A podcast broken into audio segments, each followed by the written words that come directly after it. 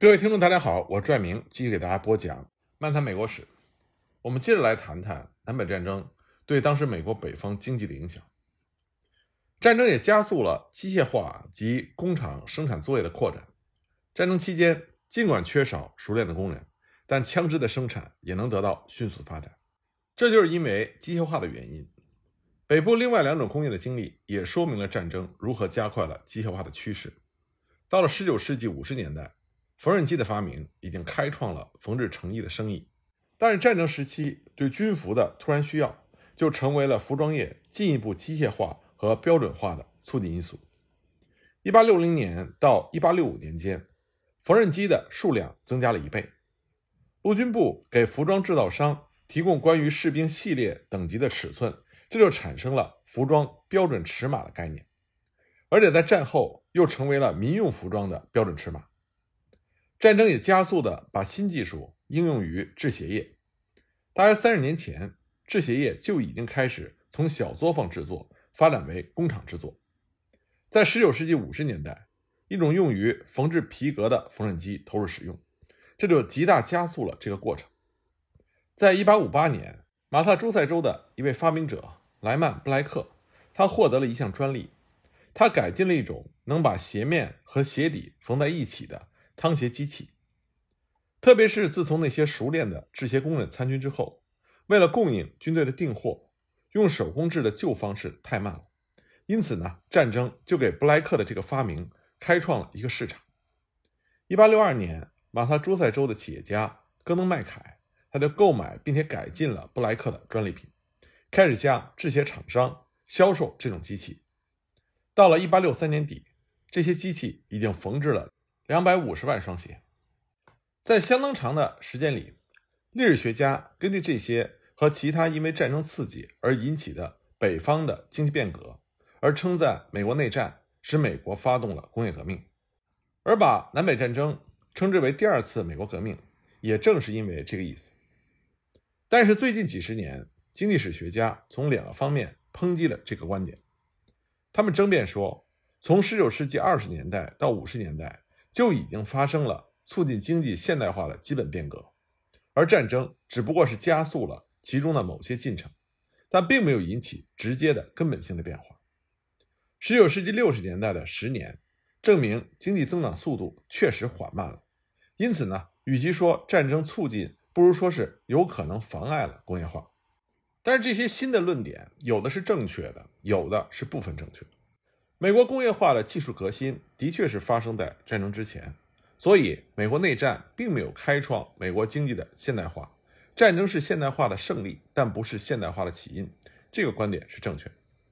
至于说南北战争阻碍了美国工业化的发展，这个观点是部分正确。十九世纪六十年代，美国经济的增长比例比一八四零年到一九三零年间之间的任何十年都低，这是事实。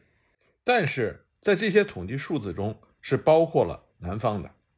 考虑到战争给南方的资源生产能力。以及消费者的购买力所带来的巨大破坏，那么19世纪60年代以美国全国来说是经济增长较低的十年，这就不足为奇了。当北方联邦各州在战争期间出现了经济高速发展的时候，南方邦联的经济混乱所带来的损失要大于它的经济的增长。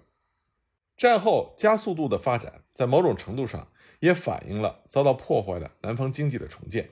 因此呢，比较合理的说法。就是南北战争，它既没有加快，也没有妨碍长期的增长速度，但是它所发挥的巨大作用是根本性的改变了财富和产量的地区性分布。一八六零年，南方白人人均占有财富比北方白人高百分之九十五；到了一八七零年，北方人均占有财富比南方白人多了百分之四十四。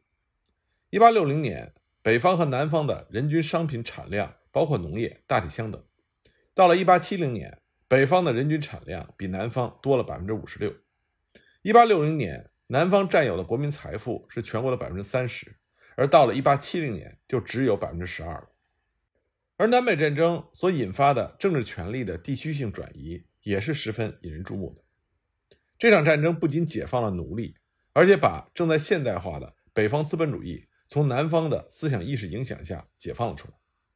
这种解放的重要性早在1862年就已经变得非常明显。战时财政立法制定了一种统一的货币，以及一个全国性的银行组织。1862年，国会在南方民主党议员缺席的情况下，才有可能通过了三个重要的法案。这三个法案反映了辉格党、共和党的现代化目的，他们分别是宅地法、土地赠与学院法以及太平洋铁路法。宅地法承认居住五年之后，根据请求，移民可以获得一百六十英亩公共土地的所有权。1860年，共和党纲领中重要的一条就是解放土地。这一条作为一个问题，在国会中长期受到了南方人的阻挠，并且在1860年被倾向于南方的布坎南总统否决了。当共和党摆脱了南方的压力之后，在1862年5月20日通过了这个法案。战争结束之前，根据这个法案，大约有两万农民占有了三百万英亩的土地。这个法案最终处理了八千多万英亩土地的归属和所有权。土地赠与学院法为几所著名的大学打下了基础，它也被称作莫雷尔法，因为议案的提案人是佛尔蒙特的国会议员贾斯汀·莫里尔。莫里尔法是以比例代表为原则，按照每个国会议员和参议员三万英亩公共土地拨给每个州，出卖这些土地的收入将用来在每个州至少创办一所学院，以发展农业和机械技术的教育。美国的教育改革者们近三十年来，为了使得高等教育更适应于大多数美国人的经济追求，强烈要求通过这样一个法案。但是南方人和民主党人以前是多以阻挠。布坎南在1859年否决了这个法案，而林肯在1862年7月2日签署了莫雷尔法案。这个法案对于美国高等教育所产生的影响，是美国历史上。联邦扶植教育的最重要的实例。太平洋铁路法案在19世纪50年代曾经受到过两党的支持，但是由于铁路是沿着北方路线还是南方路线来修筑的争执，使得这个法案形成了僵局。南方脱离联邦之后，问题才得到了解决。1862年7月1日通过了这项法案，规定东部的终点在奥马哈，西部的终点在旧金山。法案规定。修建每英里铁路至少拨给六千四百英亩的公共土地，后来呢又加了一倍，联邦贷款一万六千美金。根据这个法案，成立了联邦太平洋铁路公司和中太平洋铁路公司。一八六九年，这两个铁路公司把他们的铁路在犹他州普罗蒙托莱接轨。一八六四年，国会又特许成立了北太平洋铁路公司，而且拨给了更多的土地。先后拨给这些铁路公司的土地加在一起，总数达到了1.2亿英亩。事实上，这三个法案有的时候是互相矛盾的。无代价的授予定居者土地，不时会受到铁路部门和各州拨地的干扰。批准这些法案的共和党人是打算用这些法案作为补充措施，来促进非蓄奴地区的资本主义现代化事业。宅地法以土地的形式给农民提供资本。莫里尔法案规定向人力资本投资，帮助农民和技工变得更加富裕，劳动生产率得以提高。给铁路贷款和拨给土地，是要把大量的社会的间接资本吸收到经济建设中去。一八六一年到一八六三年的第三十七届国会，他制定了多项立法，他们永远改变了美国社会和经济的面貌。法定货币法、国家银行法、宅地法、莫里尔法。太平洋铁路法、国内税收法和没收法，这都象征着现代化的资本主义的胜利。因为确信这种胜利，北方在战争中取得的胜利就产生了广泛的乐观主义。一八六五年，美国的参议员约翰·谢尔曼在给他兄弟的信中是这么写的：“实际上是，如果战争以我们的资源无损的情况下结束，那么首要的资本家的主张将得到高度和充分发挥的机会。”其程度大大超过我国过去所进行的任何一项事业。他们在谈论百万位数的时候，其信心和以往谈论千位数时一样。实际上，在北方，真正用怀疑的态度来看待战时发展的是一群蓝领工人。他们之中三分之一以上的人是在国外出生，主要是爱尔兰人。他们对共和党的战争目的和方针缺少热情，特别是当他们没能完全分享到战时繁荣的时候，很多工人拒绝同中产阶级一起为现代资本主义的胜利而欢呼鼓掌。工资的增长比物价的增长低百分之二十还要多，直到战争的最后几个月，工资才开始赶上来。工资低的原因之一是劳动力的成分发生了变化。五十多万熟练和半熟练的工人都加入了北方联邦军队。雇主为了弥补他们的空缺，雇佣和提升了一些半熟练和不熟练的工人，包括妇女和儿童。一八六零年，妇女大约占生产劳力的四分之一，主要集中在纺织业和服装制造业上。但到了战争期间，妇女占的比例至少升到了三分之一。代替熟练男工的妇女和其他补充人员。做同样的工作而取得的报酬自然比较少，这是因为他们在工作中缺少经验，他们的生产能力也比较低。这有助于说明19世纪60年代期间为什么人均产量下降百分之三的原因。为了使得工资的增长跟上生活费用的上涨，工人们偶尔也进行罢工，而且其中有很多次罢工取得了胜利。特别是1863年到1864年间。熟练和半熟练工人所进行的那些罢工，从此之后，绝大多数熟练工人的工资保持和生活费用相同的水平。主要是那些半熟练和不熟练的工人，特别是妇女，他们的工资收入越来越落在了后面。如果罢工不影响军队作战，一般北方联邦政府很少进行干涉。在边境各州和已经占领的田纳西，联邦官员确实曾经有几次使用军队。去阻止或者是驱散过罢工。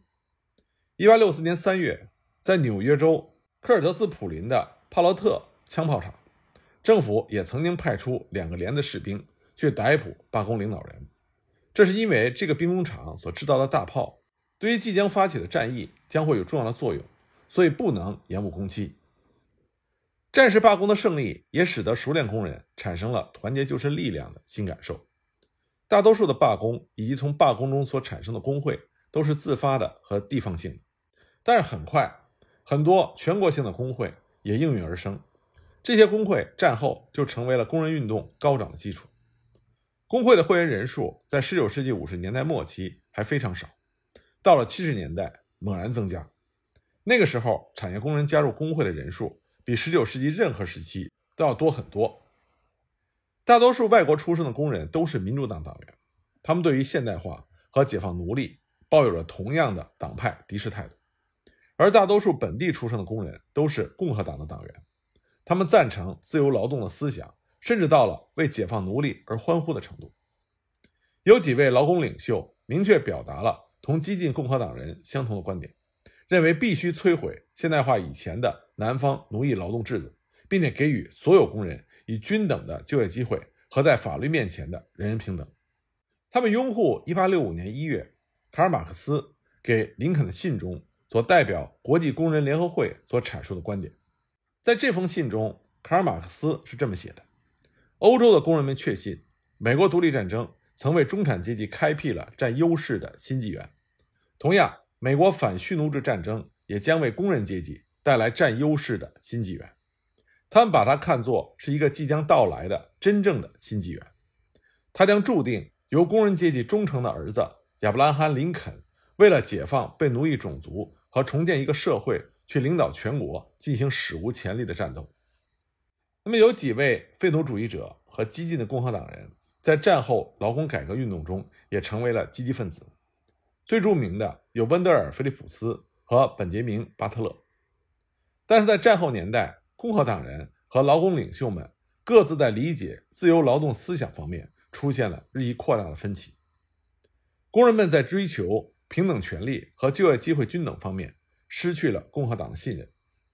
用劳工领袖埃拉斯托尔特的话来说，他们开始要求同等分享他们的工业创造的财富。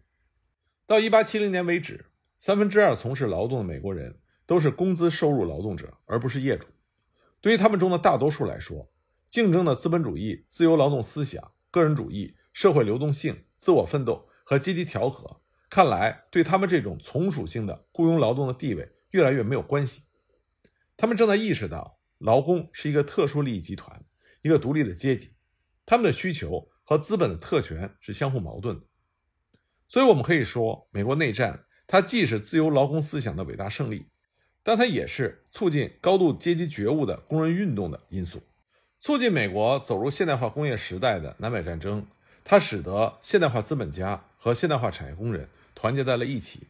但同时，也正是因为美国走入了现代工业化时代，那么现代产业工人和现代资本家自然也就会分道扬镳。说完南北战争对北方的经济影响，我们再来看看南方。南方邦联在格里斯堡和维克斯堡的两次战斗失利之后，这就使得南方邦联的后方最严重的问题更加的恶化，这就是物资短缺和通货膨胀。在随后的三个月里，物价上涨了百分之五十八。一八六三年十月二十二日，李士满的一位人士在日记里是这么写的：“昨天在卡雷伊大街上，一位可怜的妇女向一位商人买了一桶面粉，商人要价七十元。那位妇女惊叫道：‘天哪，我怎么可能付得起这样的价钱？我有七个孩子，我可怎么办？’那个商人当时冷酷地说：‘这我可不知道，太太，要不你就吃你的孩子吧。’四个月之后，在李士满。”一桶面粉的价格是二百五十元，大部分的南方人都身处于凄惨的窘境中，但他们完全无法理解到底原因出在何处。于是，不满的他们就为这种苦难寻找替罪羊，大家的目标就集中在了投机商和敲诈勒索者身上，认为是这些商人囤积居奇，以便在因此而引起的物价上涨中获利。新闻界和舆论界。也严厉地谴责这些卑鄙可耻的人，谴责这些人如果可能的话，会把宇宙的空气都装在瓶子里，然后每瓶以这样的高价出售。当时南方的总统杰斐逊·戴维斯大声的疾呼，反对这些卑劣的投机商企图垄断市场，并且从我们的保卫者的鲜血中赚钱。而在另外的一些场合，有些南方人还把他们的愤怒集中在犹太商人身上，甚至有南方的国会议员说。他们像埃及的蝗虫那样云集在这里，吞没了国家的财物，抽尽了国家的供应品，垄断了国家的贸易。当战争结束的时候，大概就会发现，几乎所有邦联的财产都落在了犹太人夏洛克的手里。但是，南方物价飞涨的真正原因是因为投机商吗？关于这个问题的答案，我们下一集再继续给大家分析。